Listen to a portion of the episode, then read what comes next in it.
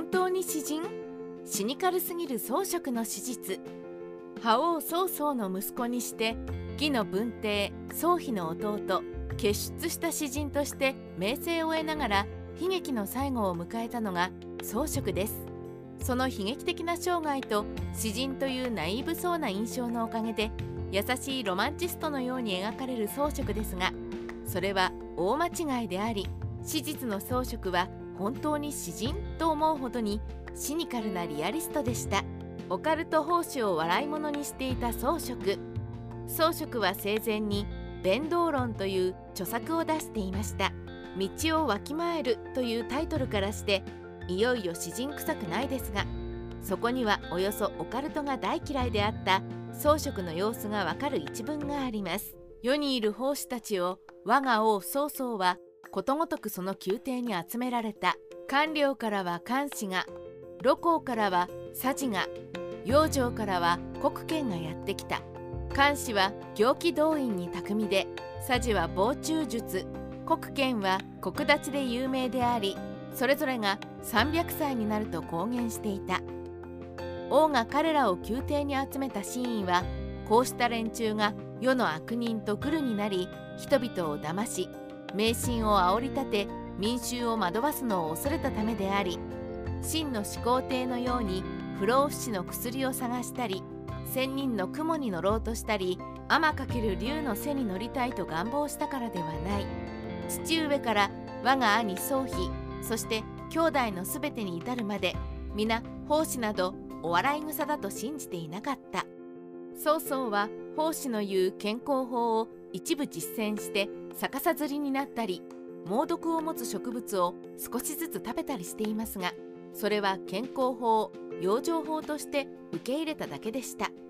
詩はあくまで想像なんで倍装飾確かに父の曹操が奉仕を重用して高い地位につけたという記録はありません。また曹操の息子たちで奉仕の説くようなオカルトにはまる人間は記録では出てこないので曹操以下その息子たちがオカルトを信じたわけではなく悪人と結びついて民衆に害をなす奉仕を楽用に集め飼い殺しにしたのは嘘ではないように感じます。それはそれとして神秘的な詩も書いた曹操がオカルトの類をお笑い草と信じていなかったというのはなんだか意外です。つまりは幻想的な表現は装飾のイマジネーションでしかなかったわけで父曹操と同じく装飾も根っこからはリアリストだったのです。え竜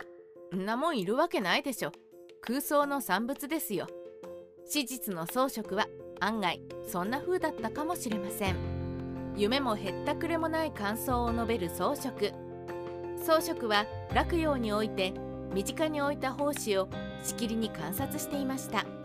でもその目線は不審と猜疑そしてシニカルな評価に満ちています。例えばサジは防虫術で年をとっても女性とまぐわい長寿で死にますがそれに対して装飾は弁道論で以下のように述べます。サジは防虫術に通じていて天から与えられた寿命をほぼ行き尽くすことができた。しかしながらそれは賢い意志を持ち防虫術を深く理解したものではないと実行してその効果を表すことはできないのだこれなんかダイエットしたハリウッドスターに見習い痩せようと決意した人によせよせ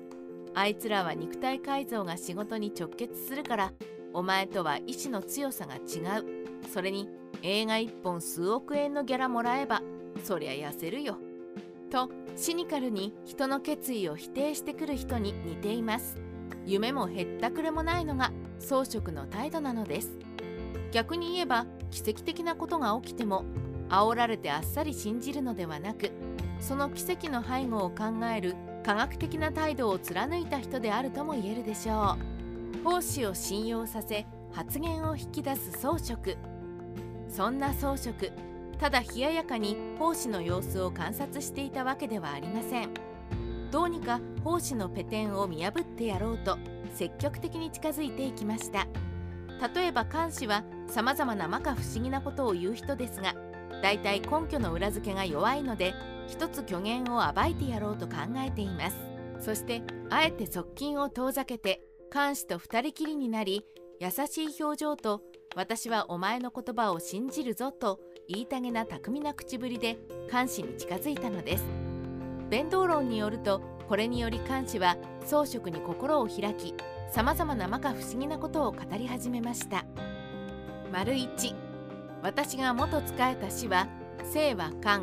あざは声優というものでかつて師匠と南海で黄金を作り数万金の黄金を海中に投じたものです。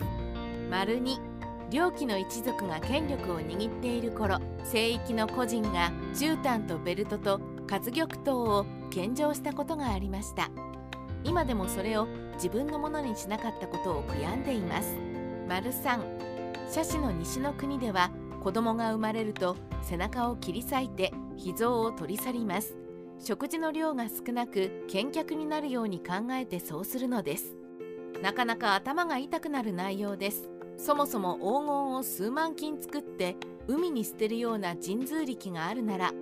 いくら個人の絨毯やベルト活玉刀が高価でも造作もなく買えるでしょう。どうして手に入らないことを惜しむ必要があるでしょうか。ともかく装飾はそのような監視のほら話をふんふんと聞いていました。またある時監視はこんなことを言いました。5寸ほどの鯉を2匹用意してそのうちの1匹に薬を与えておいて2匹の鯉を煮立った油の中に放り込みます。薬を与えた方は深い池にいるように尾ひれを振って泳いでいますがもう一方はたちまちの間に煮え上がり食べられるようになります。これを聞いた時に装飾の目がキラリと光りました。多分お前の言うところをすぐに試してみることはできるのか？しかし監視は頭を横に振りその薬は1万里の災害の彼方にしかなくしかも私が行かないと手に入れることはできないのですと逃げを打ちました。実際に監視に薬を探させたら行方をくらますつもりでしょう。それは装飾にも分かったようで以下のような感想を残しています。監視がもし秦の始皇帝や前漢の武帝の時代に生まれれば彼もまた女仏や蘭大の仲間入りをしたのである。三国志ライターカワウソの独り言。装飾は監視から大量にこの手のほら吹き話を聴取したようですがあまりに数が多くて全てを記録できないので特に怪しげな話だけを採取したと弁道論に書いています。こうしてみると装飾はオカルトが嫌いなだけではなく